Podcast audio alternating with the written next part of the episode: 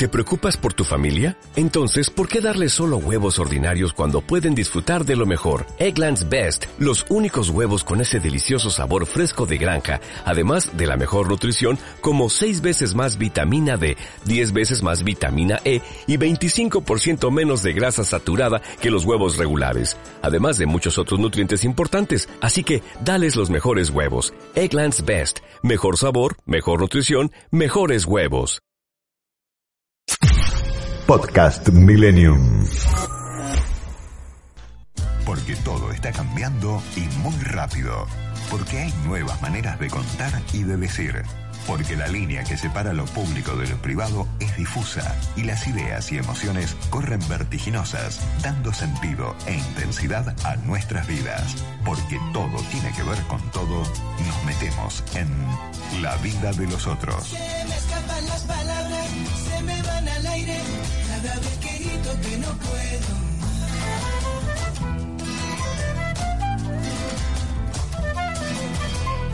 Que se me escapan las palabras, se me van al aire, cada vez que hablo por la libertad. Muy buen mediodía para todos. Un extraño mediodía de verano aquí en la región AMBA con un clima pesadísimo, raro. Anuncian lluvia todo el tiempo. La realidad es que la lluvia se demora o es escasa en un momento en que el país está necesitando agua, mucha agua por el tema de la sequía. Eh, es triste decir esto porque estamos en temporada de verano, la gente está de vacaciones, eh, todos esperamos un- unos lindos días de sol, pero la realidad es que hay una necesidad imperiosa de, eh, de agua. Ahora la tormenta parece anunciar que en los, en los próximos minutos, por lo menos donde estoy yo, en una zona de Gran Buenos Aires, podría llegar a llover. En fin. Eh, periodismo es una manera de estar en el mundo, hacemos periodismo aquí en este programa. ¿Y qué supone ser periodista o esta manera de estar en el mundo? Supone que nos involucramos con lo que pasa, que somos curiosos, que tenemos interés en las cosas que pasan, que nos sentimos parte de lo que pasa, eh, que nos gusta copiar información y a la vez analizarla y a la vez que nos gusta conversar acerca de todas estas cosas. Por eso en este programa, que es básicamente un programa de conversación, buscamos interlocutores que nos ayuden a pensar el tiempo que nos ha tocado vivir. Nuevamente le damos los muy buenos mediodías a Marcos Novaro. ¿Cómo estás, Marcos? Muy bien, Mónica, ¿qué tal? ¿Cómo estás vos? Bien, si tuvieras que definir este momento, este tiempo, en general, ¿no? Eh, ¿qué, qué, qué tenés para decir? ¿Qué palabras te vienen a la mente? Y es un tedioso verano de, de incertidumbre creciente, ¿no?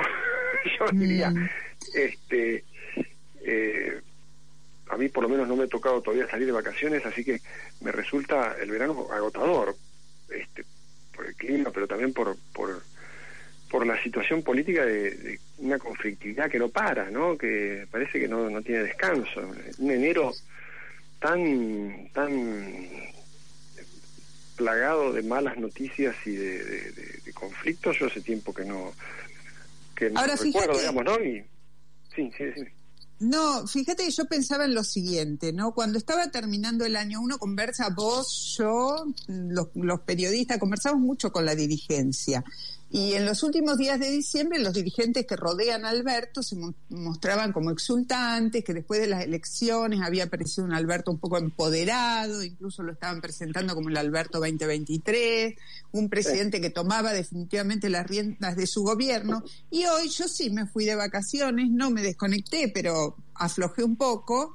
Eh, vemos que Alberto está lidiando con su propio frente interno como el primer día. Sí, sí, esa energía este, eh, un poquito artificial, ¿no? De, de- él cobró por, por no haber salido tan mal, como él entendió que, que no salía tan mal las elecciones de noviembre, este, creo que le duró hasta fin de diciembre, ¿no? Hasta ahí llegó, hasta ahí llegó y, y en enero empezó en un clima completamente distinto, ¿no? Este, con, con todo esta, este enredo creciente sobre el fondo que que realmente no parece tener una fácil solución para el gobierno, ¿no? Este, no, no, no hay, no hay forma de que le encuentren la vuelta porque, este, la verdad que han hecho todo mal en eso y, siguen equivocándose, ¿no? Este, y, y eso en medio de, esta, de esta escalada también de conflicto con los, con los opositores y con los empresarios, ¿no? Porque me parece que el tema ahí este, no es solamente lo que pasa con la oposición, eh, que tiene su gravedad, digamos, ¿no? Porque eso va a llegar al Congreso, ahí se tiene que poner de acuerdo, ya no se pusieron de acuerdo sobre el presupuesto, difícilmente el Congreso funcione si, si no hay algún tipo de cambio de actitud de parte del oficialismo, eh, porque le están dando todos los argumentos a los más duros opositores para que para que bloqueen todo, digamos, ¿no? para que no, no colaboren en nada. Pero yo creo que el problema con los empresarios es tal vez más grave, ¿no? O sea, eh, las señales que, reciben los empresarios es que esto va, va camino a empeorar y que les conviene eh, meter la cabeza este, en el freezer, ¿no? O sea, no, no, no, no hacer absolutamente nada, no tomar ninguna iniciativa que pudiera mover un poquito la inversión, el empleo, generar algún tipo de movimiento, digamos. Me parece que dos años así, yo no sé, yo no sé cómo vamos a llegar, digamos, a 2023, ¿no? Este, yo era más optimista. En diciembre eh, un poco compartiendo también tu, tu idea, ¿no? Me parecía, bueno, finalmente Alberto estaba mostrando que, bueno, no, en, en, caso de necesidad, el tipo podía ponerse los pantalones largos y, soportar el timón en medio de la adversidad. Hoy yo tengo mis dudas, ¿no? Me da la impresión de que, de que eso fue una especie de ilusión este, que duró poco. Mira, en los últimos días de diciembre tuve la posibilidad de charlar eh, fuera de micrófono con uno de los ministros más próximos y más afines a Alberto Fernández. Obviamente no, están, no los que están alineados con el, el kirchnerismo puro y duro. Y se mostraba muy, muy satisfecho del reposicionamiento del presidente, de su capacidad de ir adelante con una impronta que, nos que llevara al acuerdo con el Fondo Monetario Internacional. Hablaban incluso de, yo creo que esto era un poquito por la galería, de que es un candidato posible para el 23, una manera también de sostener al presidente. Y en unos pocos días reaparece con sus, con señales de no sé si puedo hablar de radicalización, que es lo que se venía hablando ante una eventual eh, derrota en, octubre, de, de, los sectores duros, muy fuertes. ¿Qué significa Aguado de Pedro acompañando la foto de la semana? Probablemente la más fuerte fue el ministro del Interior acompañando a Milagro Sala junto a la ministra de Género. En, en Jujuy y, y, pegándole en la línea de flotación al gobernador más afín Alberto. Sí, que justamente en el momento en que más lo necesita Alberto para, para, un interlocutor, digamos, ¿no?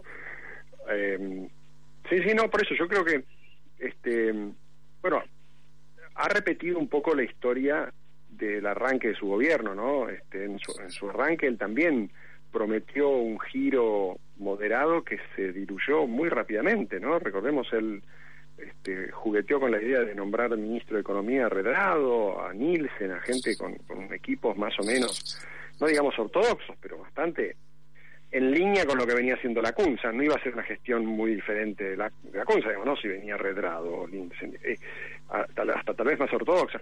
Eso eh, terminó en, en este eh, en esta versión tan chamullera de, la gestión económica que la verdad es, ya genera sopor, ¿no? Yo, yo por eso mi sensación es de tedio, ¿viste? Tedio veraniego en el cual vos, otra vez sopa, digamos, esto, esto es aburrido, o sea, calor sin el, entretenimiento del verano, porque es, es decir, esta gente está dándose vuelta tratando de morderse la cola. Ya hicieron esto hace dos años que vienen haciendo esto. ¿Qué, qué piensan? ¿Que, los norteamericanos lo van a salvar simplemente por, por, por, por amor al prójimo, porque son este, la ambulancia del mundo? No, no es así, ¿no? Este Ahora, la contracara de todo esto también está una oposición que está dejando mucho para desear, no se ha hecho cargo del, de lo que dicen las urnas, que está como eh, también tratando de resolver su propio su propia interna de los liderazgos eso también genera mucho desasosiego. Eso sí, suma, suma un poco más de desconcierto, ¿no? Porque uno quisiera que ahí las cosas vayan más rápido. El problema que tiene la oposición, y es un problema muy difícil de resolver, digamos, es que el único mecanismo para resolverse interna son las pasos del 2023 y, y tienen que esperar. no, no, pueden, no pueden hacer nada antes. Eh, yo creo que ahí hay, hay un, un gap, ¿no? Entre, entre lo que la expectativa de la sociedad les manda hacer y lo que ellos cómodamente imaginan que es su, su camino de menos riesgo, digamos, ¿no? Esperar, esperar que el gobierno va a seguir equivocándose, entonces, bueno, la gente va a acumular mal humor con el gobierno, ¿no? ellos pueden seguir jugando al voto negativo. Yo creo que eh, si uno ve las encuestas, la, la, frustración de la gente también involucra a la, a la oposición. Este, eh, hay, hay, hay señales eh, no solamente la presencia de mi ley, digamos, ¿no? sino señales de, un clima muy enojado de la gente. Yo lo, lo, que veo es muy difícil que los opositores puedan zafar de eso porque no sé si tienen recursos para hacerlo, ¿no? ¿Qué, qué sería? ¿Algún tipo de interna eh, informal que ellos hagan para resolver las cosas antes, lo menos para reducir la cantidad de candidatos? Que, tenga el PRO un solo candidato, los radicales un solo candidato. Yo no sé si eso lo pueden hacer, ¿no? A me... Me, me, me, genera mucha preocupación porque yo no sé si la, la, paciencia de la sociedad va a aguantar y los veo efectivamente un poco optimistas en el sentido de que ellos creen que, que pueden seguir haciendo todos campaña, así por su cuenta, cuatro o cinco candidatos, frescamente y, y, y, la sociedad se los tolera, digamos. Lo no que sé. lo que uno se da cuenta mirándolo desde el lugar en que lo podemos ver un analista o un periodista sin compromiso con fuerte con, con un sector o con el otro, pero muy involucrados porque somos parte del tema, sí, sí. es que es que es, no se puede seguir jugando a cuanto peor mejor. Porque no, cuanto peor una, bueno, no se puede seguir que... jugando a eso. Sí. Sí, a mí me parece que esa, esa discusión fue interesante cómo se planteó y cómo, digamos, a mí no, algunas cosas que ha hecho Morales no me gustan nada, ¿no? Sobre todo esa, esa ese reproche que le hizo al PRO por haberse endeudado, cosa que, bueno, dos años tarde, flaco, vos fuiste parte de la gestión, o sea, a mí no sí. me gustó eso, pero pero sí me gustó lo que él, él dijo sobre, sobre la, la expectativa de algunos en que una crisis les resuelva el problema del próximo gobierno, digamos, ¿no? Que, que un estallido le simplifique las cosas al próximo gobierno.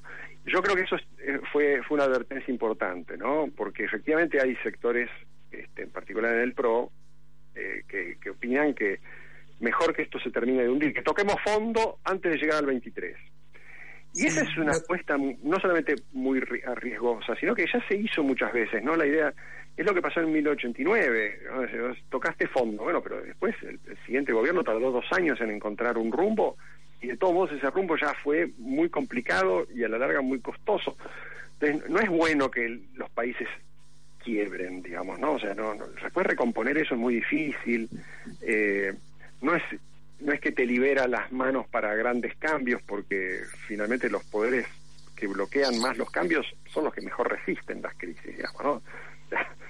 Pero además, Marcos, la realidad es que, y ahí volvemos a la figura de Miley, eh, ley está eh, echando querosén sobre un sobre un fuego que es el de la política. Si la si el oficialismo está en esta situación y la oposición no puede oponerle un poco de freno a ciertas tropelías del oficialismo, ¿qué hay de la política? Porque podemos llegar a 2023 con un descrédito total de la dirigencia e irnos a elegir a un outsider enloquecido que nos pueda traer alguna supuesta solución mágica y peligrosa. Sí, que ya se ensayó en muchos lugares, ¿no? Y eso termina termina siendo Mal. bastante sí, en general no da buenos resultados, digamos, ¿no? Este no no no mi ley no es tan nuevo en eso, digamos, ¿no? Ya, ya se probó. No, no, pero no me refiero a que pudiera ser mi ley el candidato. Puede ser mi ley o cualquier otro. Lo que digo, mi ley está diciendo algo que la gente está eh, incorporando, que es que estamos frente a una casta. Y cuando dice una casta no dice el oficialismo y la oposición, dice todos. Ojo. No, claro.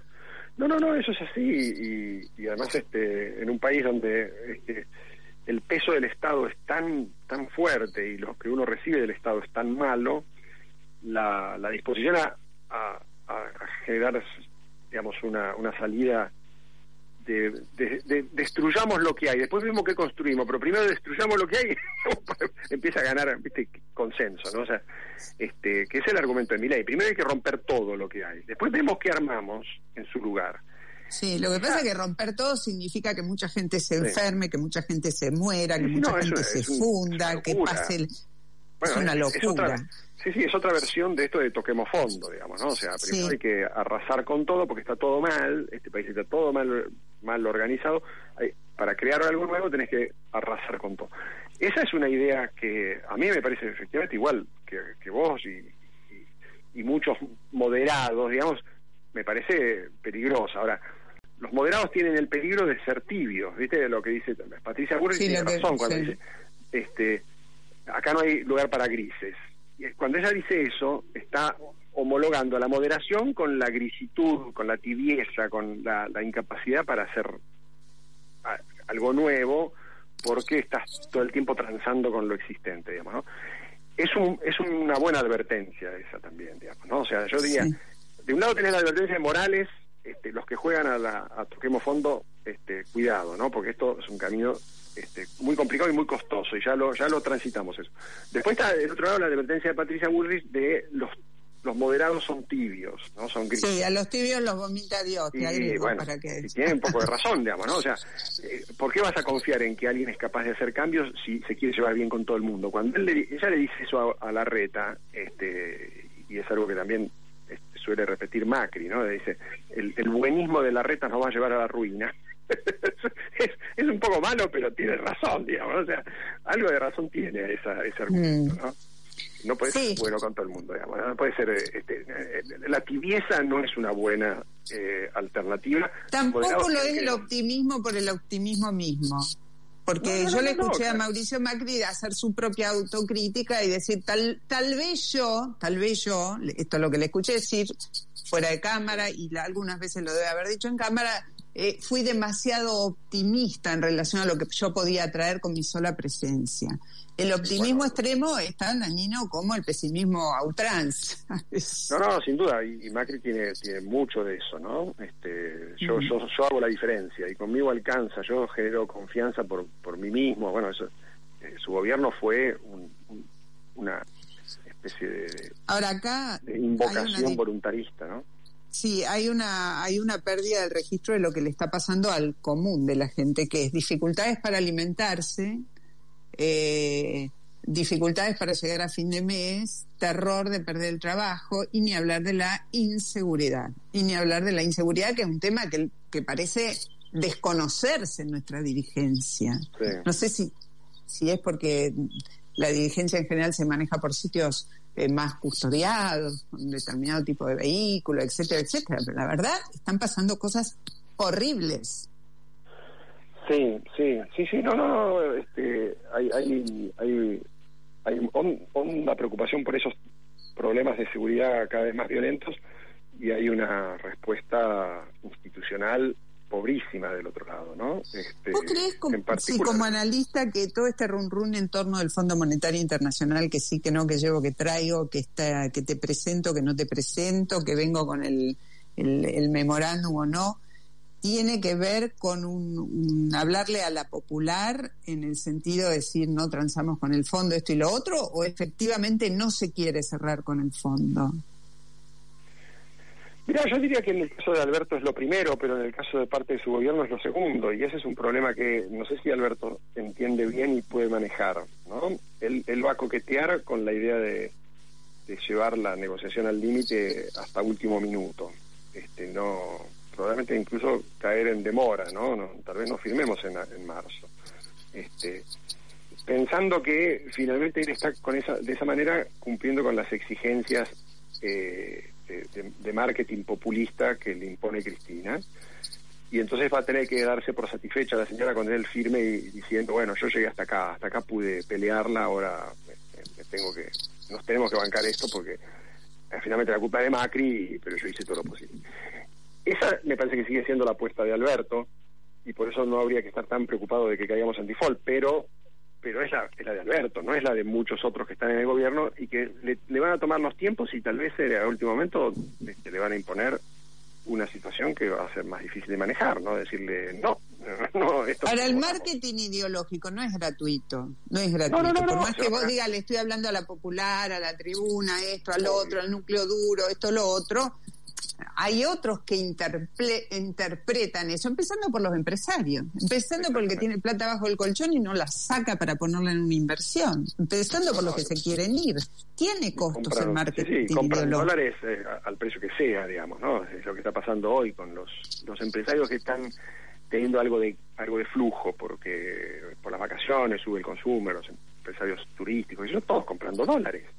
Si no nos explica que esté subiendo a esta velocidad, digamos, ¿no? O sea, entonces eso se paga, y se paga también en la propia negociación, lo que, lo que dijo Georgieva ayer, de que los que tienen problemas con deudas pesadas en dólares tienen que apurarse a arreglar porque viene una suba de tasas y les va a salir más caro arreglar más tarde.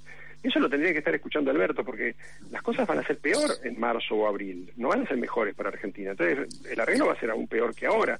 Entonces, no, es, solamente está perdiendo el tiempo, está eh, empeorando su propia situación. Digamos, ¿no? Va a tener que firmar algo aún peor si firma en, en, marzo en vez de ahora en enero. Entonces, eso no lo entiende, pero bueno, eh, es un, es un problema que viene arrastrando desde el principio por la gestión malísima de Guzmán en todas estas negociaciones. Digamos, ¿no? Guzmán es muy malo en esta gestión, muy malo. Mm. Este, no, tiene, no, hay no hay otra forma de decirlo. O sea, a, modo de despedida te quiero pedir una, una interpretación acerca de algo que yo vengo viendo, porque va a ser el tema de la segunda mitad de nuestro programa, ¿no? Que vos no sentís que frente a los avatares de la pandemia el gobierno ha hecho una suerte de lo pongo esto entre comillas y no quiero parecer gata floresca, te lo voy a decir con todas las letras, de privatización de la atención de la pandemia. En el sentido de que, bueno, ahora es responsabilidad de cada uno, en este sentido. Mira, yo lo que diría es que desde el principio al gobierno le costó muchísimo mover el aparato estatal en la atención de la pandemia tanto el aparato administrativo como de salud específicamente. Y, dependió mucho de, eh, de, contratados y de, programas ad hoc que creó para, para testear, creó para vacunar. Eso fue así en la ciudad de Buenos Aires y fue también así en la provincia de Buenos Aires. Y seguramente fue en muchas provincias igual.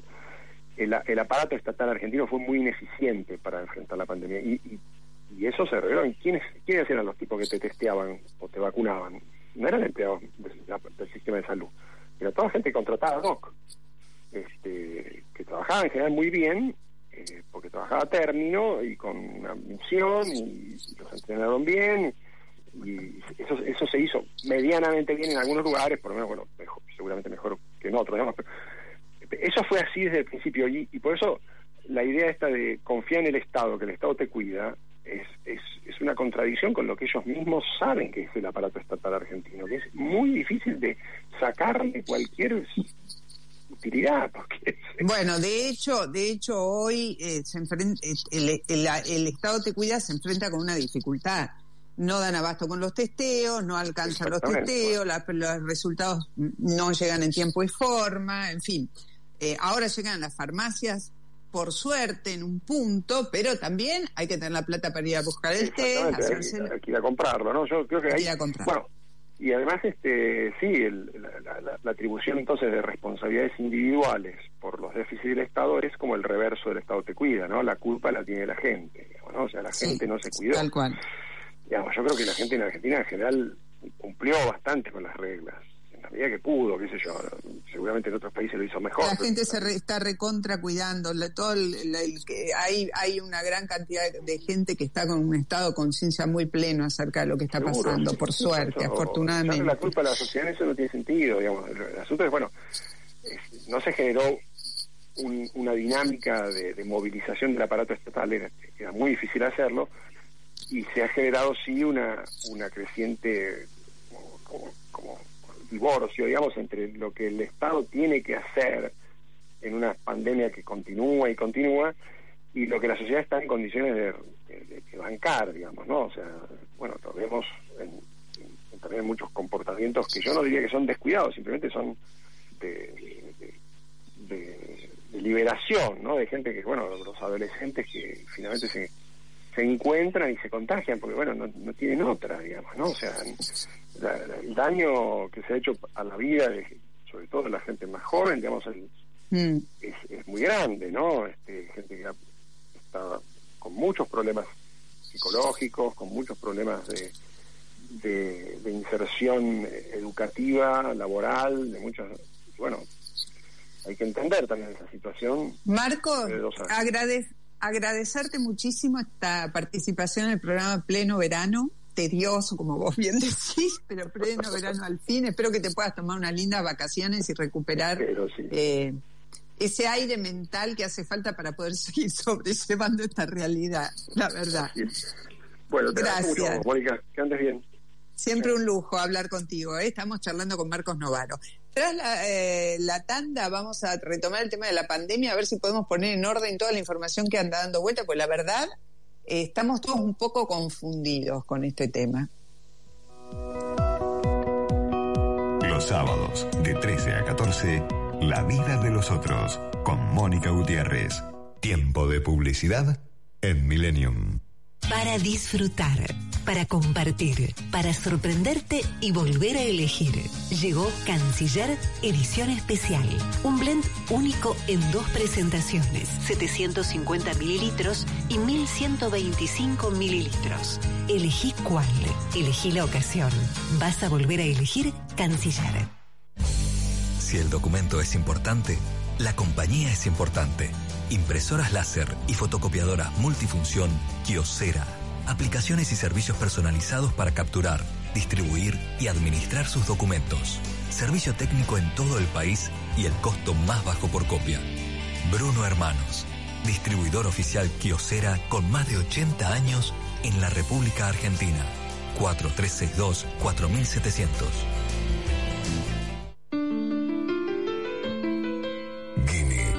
concesionario oficial Jeep. Ram, Dodge y Chrysler en Recoleta y Puerto Madero. Avenida del Libertador 500, teléfono 3987-6270 y 6273. Recoleta.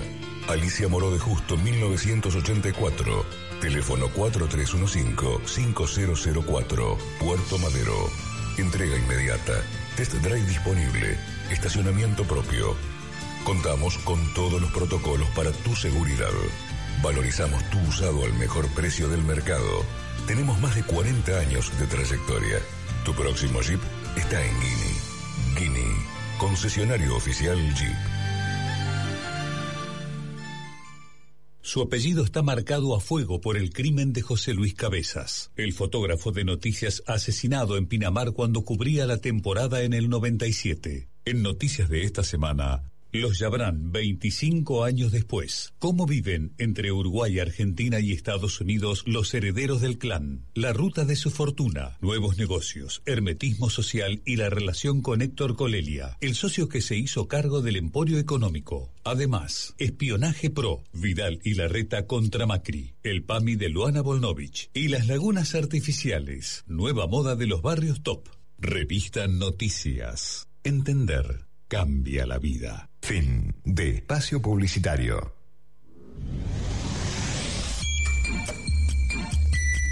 Millennium 106.7 Donde todo tiempo futuro, sin dudas, será mejor. Porque hay nuevas maneras de contar y de decir la vida de los otros. Con Mónica Gutiérrez en FM Millennium. Realmente me parece increíble seguir pensando que estamos a, algo más de un mes de llegar a los dos años de pandemia. Dos años que estamos metidos en un contexto de minuto a minuto, de segundo a segundo de la vida, sin poder hacer planificaciones a largo plazo porque nunca se sabe bien para dónde va a salir disparado este tema. En fin, eh, lo, que pasó en los últimos días, con la llegada de Omicron, que se disparan los casos, etcétera, es mucha confusión en el manejo de la información. A tal punto, y sobre todo mucha dificultad para acceder a las herramientas sobre las que veníamos anclando nuestra propia seguridad. Tengo un síntoma, voy, me testeo, me testeo, me da positivo, me da negativo. Hoy, ir a buscar un síntoma, un, perdón, un, un test eh, está muy complejo. Largas colas, en la cola por el alto nivel de positividad que hay, te podés, vas, vas, vas sin, virus y salís con virus. Lo mismo si vas a un sanatorio o un hospital. Está ahora en línea Isabel Reynoso, que es presidente de la Confederación Farmacéutica Argentina. Este, esta semana dicen que van a llegar los autotest que seguramente tenderían a paliar esta situación de dificultades para acceder al diagnóstico y dejar de autopercibirse positivo o negativo, porque de acuerdo a las, a las pautas que eh, COFESA dio en el día de ayer, hemos pasado de hacernos test a autopercibirnos. ¿Qué quiere decir autopercibirnos? Tengo dos síntomas y a la vez estuve cerca de alguien que tuvo mm, COVID eh, detectado por un PCR, un antígeno, soy positivo, sin, sin control. Eh, Isabel, buen día, ¿cómo le va? ¿Qué tal? Buen día, buen día. ¿Cómo está? A ver, ¿llegan efectivamente esta semana en cantidad suficiente los autotest a las farmacias? ¿O es todavía una expresión de deseo? No, la próxima semana va a llegar eh, una partida de un solo laboratorio, o sea, que en cantidad suficiente no. Eh, bien lo decías en la introducción, esta cepa o esta variante Omicron lo que ha puesto es eh, a este reactivo de diagnóstico en crisis, como hemos tenido durante la pandemia otros productos en estado crítico. Todo el mundo está realizando mayor cantidad de testeos. De las eh, seis autorizaciones que hizo la Agencia Reguladora Argentina, la ANMAT, cinco son importados, o sea, están viniendo del exterior y uno de los laboratorios nos confirmó que eh, ya, digamos, la semana que viene estaría, digamos, eh, pasado la aduana y cumplimentado los requisitos de los rótulos que eh, tiene que adaptar y estarían en las farmacias entre el 25 y el 30. Eso va a ser una partida que no va a superar los 50.000 test.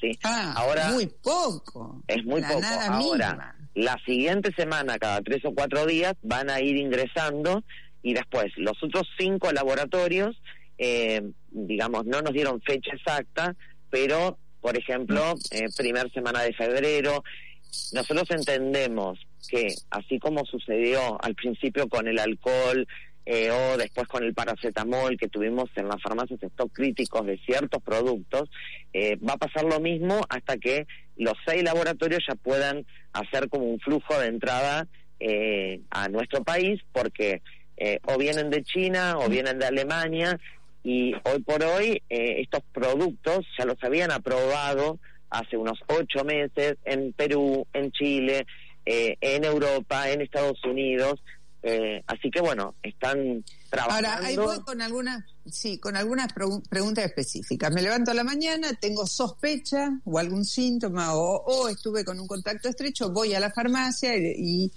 y, digo, ¿me puedo llevar cinco test por las dudas para el resto de mi familia? Claro, para la familia sí. Hay una, una marca que es de Laboratorios Roche que viene de A5, que sería como un pack familiar, ¿sí? Las otras vienen eh, individual. Eh, ahora, lo que se recomienda es, a ver, si uno tiene síntomas, claramente eh, es aconsejable que se lo haga para descartar que no sea los síntomas de COVID son muy similares a otras enfermedades respiratorias, para poderlo confirmar. Ahora, si fui contacto estrecho de un positivo hoy y no tengo síntomas, ahí lo más probable que si voy corriendo y me lo hago, de negativo. En la ventana de tiempo que hay que esperar cuando una persona es contacto estrecho y no tiene síntomas, es mínimo cinco días. Entonces. No, pero yo, mi pregunta apuntaba a lo siguiente. ¿Yo puedo copiar porque acá es un producto que uno va a la farmacia y compra. Digo, yo voy y compro paracetamol por si me viene la fiebre. Yo puedo ir a la farmacia y decir, deme cinco, deme dos de cinco, deme tres de cinco, no, por la... No, claro, por las dudas no. A copiar no. Primero porque, a ver, es un producto escaso. Segundo porque eh, la realidad es que uno no se puede testear todos los días. Se tiene que testear cuando tiene síntomas o... Y la resolución dice, el resultado es en 24 horas, o sea, cuando tiene síntomas, va, lo hace y hay que reportar el resultado, o siete días, o sea, una persona lo puede dejar pendiente. Yo hoy lo compro porque el fin de semana que viene voy a estar con un adulto mayor, con alguien que tiene comorbilidades y quiero estar seguro, bueno, sí lo puede hacer, ¿sí? Pero siete días y no cantidad, porque primero que no va a haber, segundo que tampoco es aconsejable no, no, pero yo ahora me estoy, me estoy, parando en las, eh, digamos, las restricciones que la misma, el sistema va a imponer o la farmacia, ¿no? Yo voy, compro un test. Bueno, voy, voy por uno ahora, voy por uno. Eh, ¿Qué pasa si no reporto el resultado? ¿Alguien registra quién lo compró para aplicárselo a quién? ¿Son nominales? ¿Son como los pasajes de avión que no los puedes transferir? ¿Cómo es? Sí, es eh, un DNI. O sea, la farmacia va a cargar los datos como cuando carga los datos de una receta de medicamentos. Son datos sencillos. DNI del paciente, bueno, nombre y apellido, eh, domicilio, porque es importante para tener la estadística de qué jurisdicción es, porque podemos tener una persona que eh, sea de otra jurisdicción y venga a una farmacia de la provincia de Buenos Aires o de Cava, no hay problema, eso no va a haber ninguna limitación. También puede ser que sea extranjero, tampoco va a haber problema, es el DNI del extranjero. Luego, bueno, los datos teléfono, eh, mail, los datos para hacer el contacto.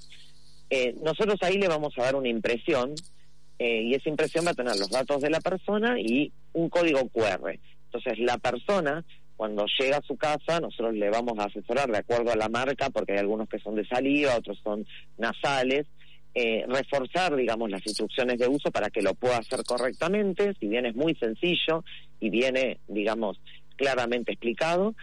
Cuando termina puede leer ese código QR con su celular y se le despliegan cuatro botones un botón es positivo, el otro negativo, el otro inválido y el otro pendiente, o sea, lo haré más adelante. O sea, la opción de que lo pueda comprar y lo haré más adelante va a existir, ¿sí?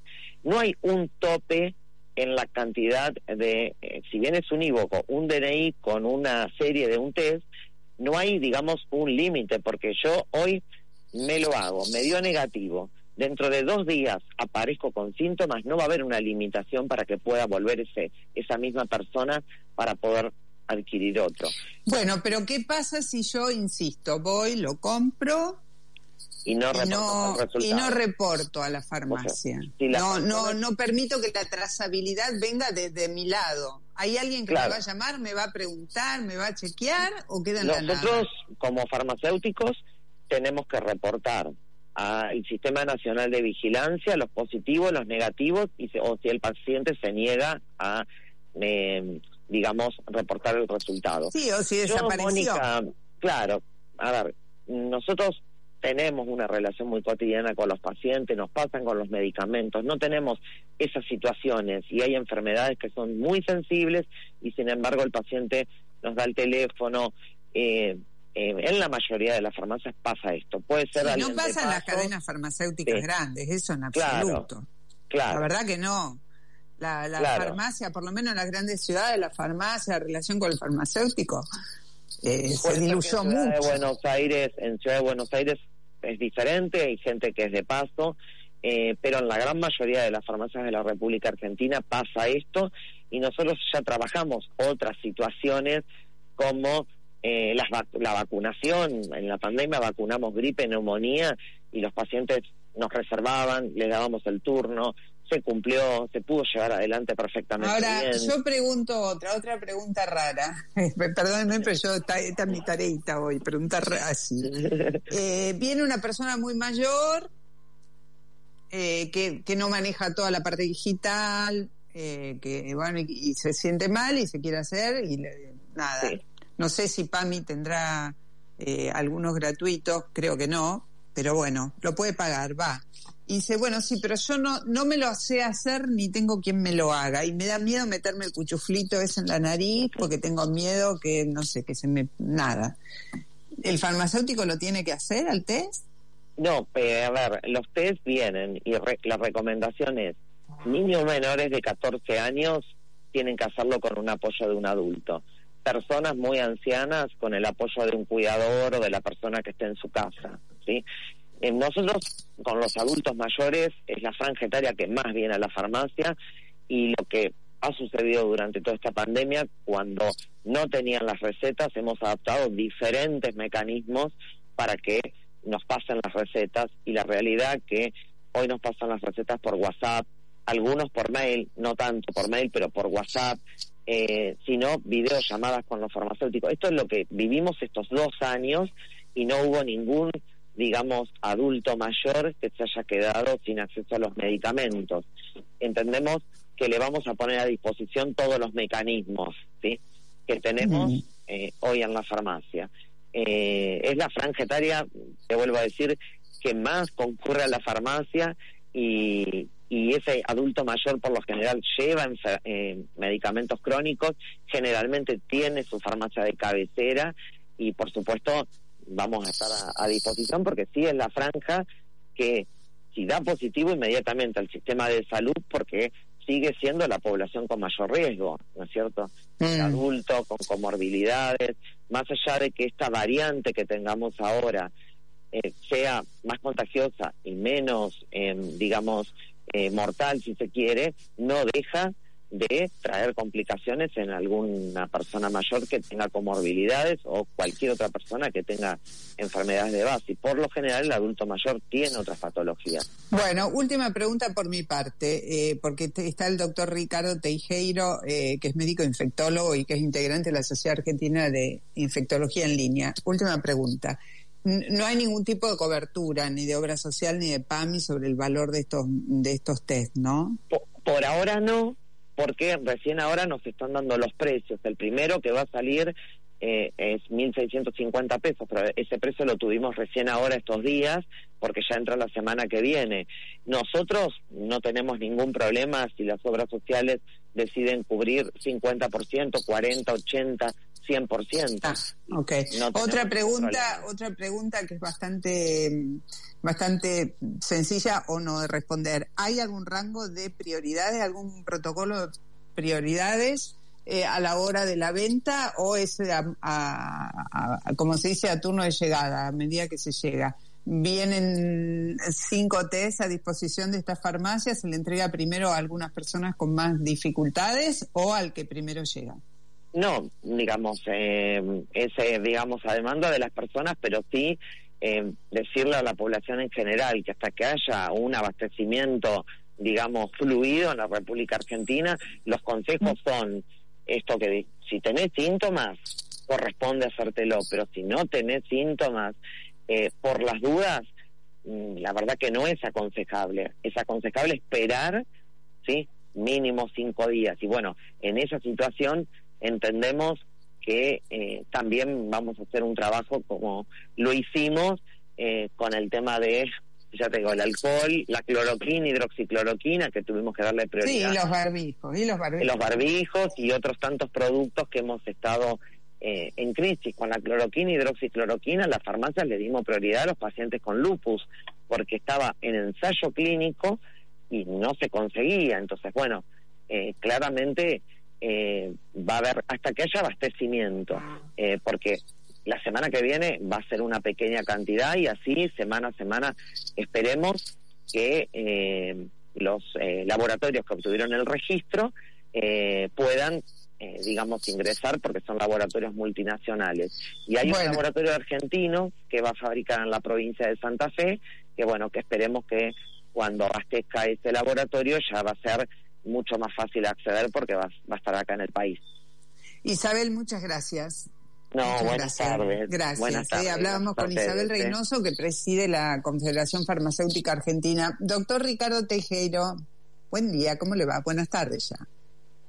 Sí, ¿qué tal? ¿Cómo te va? Buenas tardes.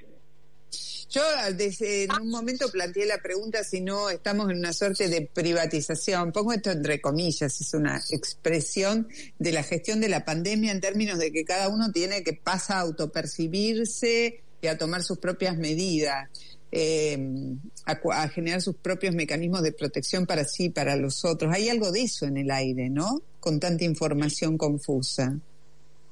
El problema eh, en realidad también que la pandemia con su demanda pasó todas las posibilidades y la capacidad que tiene el sistema.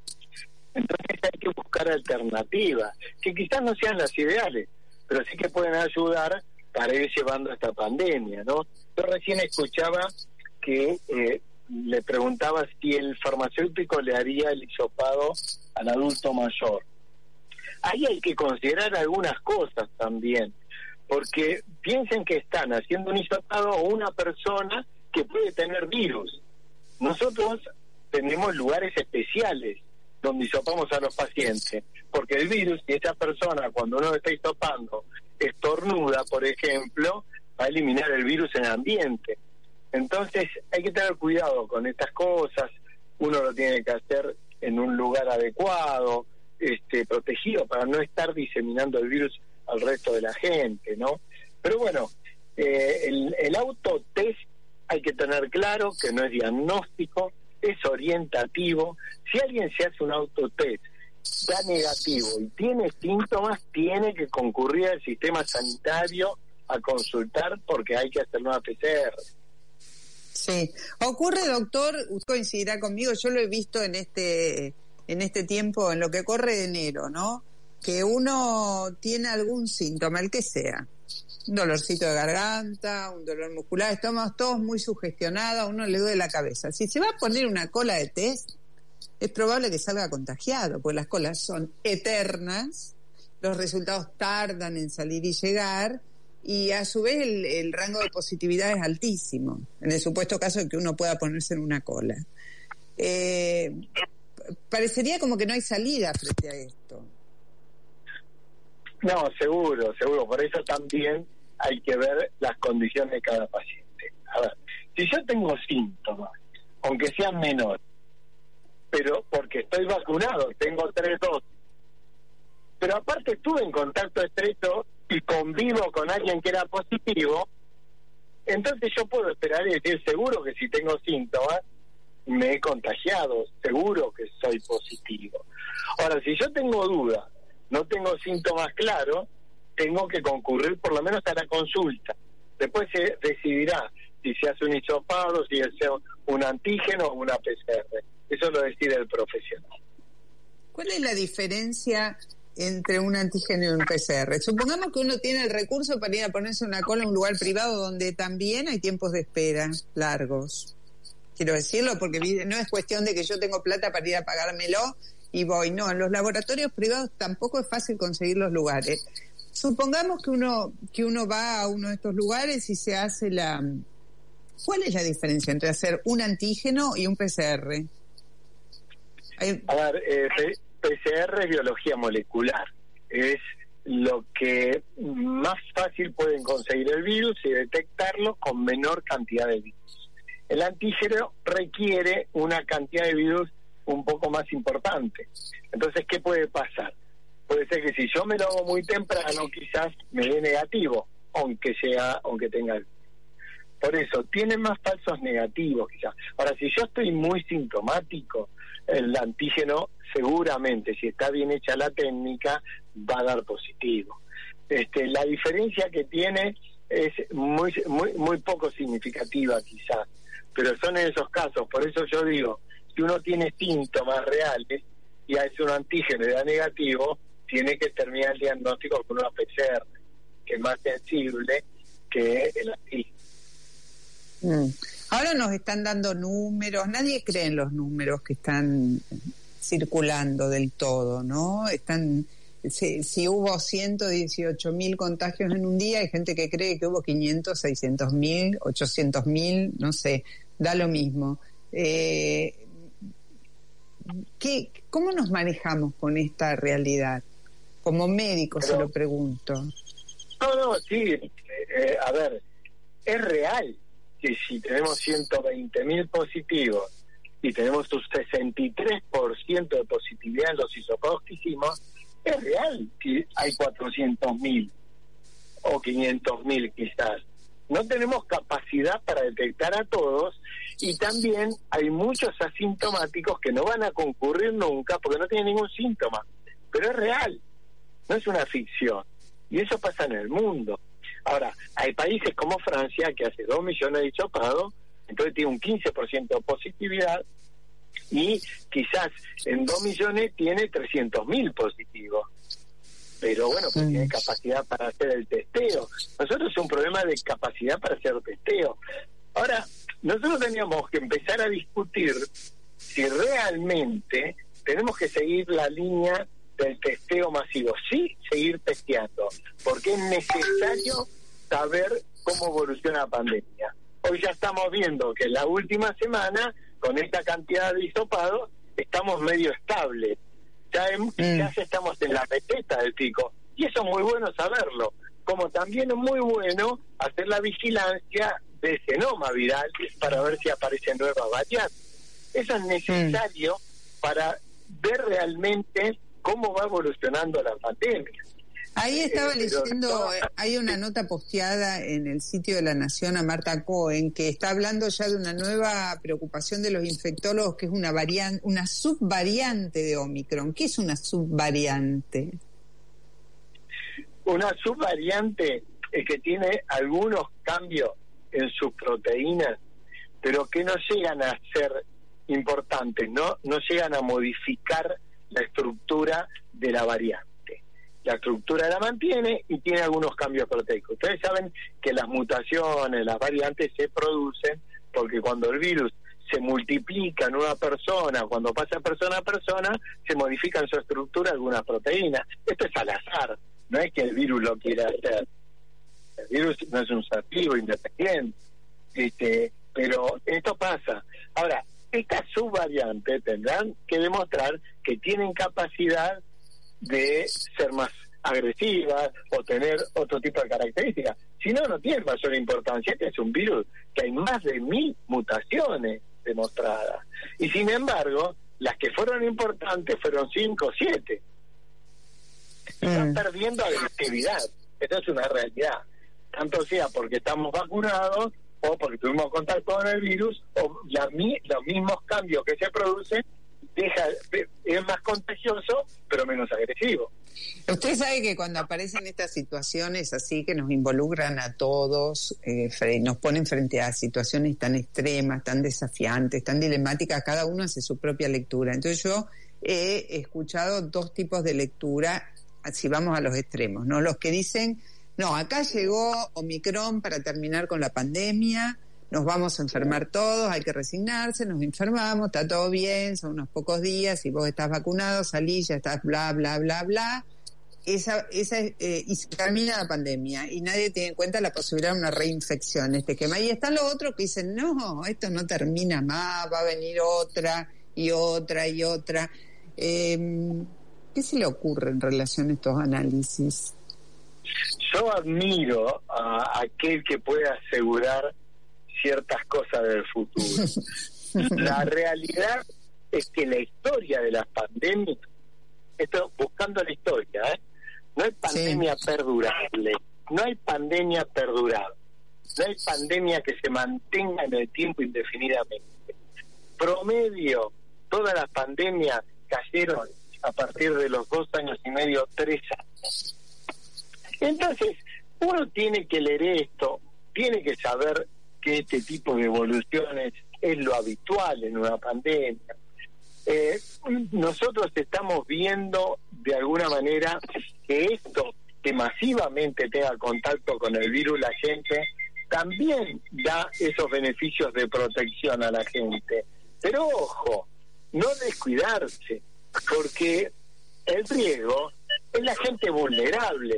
Esa persona que tiene cierta vulnerabilidad, porque es un adulto mayor, este, tiene persistentes, entonces a ese hay que cuidarlo sobre todo. La protección tiene que ser esa gente. Hay que ser muy prudente en una pandemia. Nosotros estamos en el medio de la pandemia. Esto no estamos pasando la endemia. Ojalá que pasemos rápidamente y que Omicron sea la última variante. Pero tampoco lo sabemos. Bueno, doctor Tejero, muchas, muchas gracias de haber estado en contacto con nosotros. Aprovechamos para cerrar el programa y decirle a la gente que hay que seguir cuidándose, vacunarse, vacunarse es muy, muy, muy importante porque nadie está exento de caer en un hospital por alguna otra dolencia, por un pequeño accidente doméstico y ahí las cosas se complican. Gracias, doctor.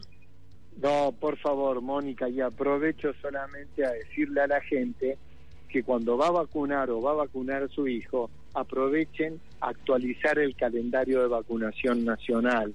Aquel que le falta vacuna de histeria tétanos en adulto o la antigripal cuando venga la temporada o a todos los chicos en el ingreso escolar que se le actualice, porque en los últimos años las coberturas de vacunación del calendario escolar bajaron muchísimo. ninguna vacuna pasó el 80% de la cobertura y eso es una preocupación. Sin duda. Doctor, muchas gracias. Hasta la próxima. Buenas tardes, Mónica. El doctor Teijeiro. Bueno, nos despedimos de ustedes de este programa de conversación que se llama La vida de los otros, que va por Millennium en los mediodías de los sábados. Gracias a Jorge Aguayo en la operación técnica, a Mariano Midagle, a Marcelo Churba en la producción general. Gracias a todos. Hasta el sábado, si Dios quiere. Aquí estamos. Podcast Millennium.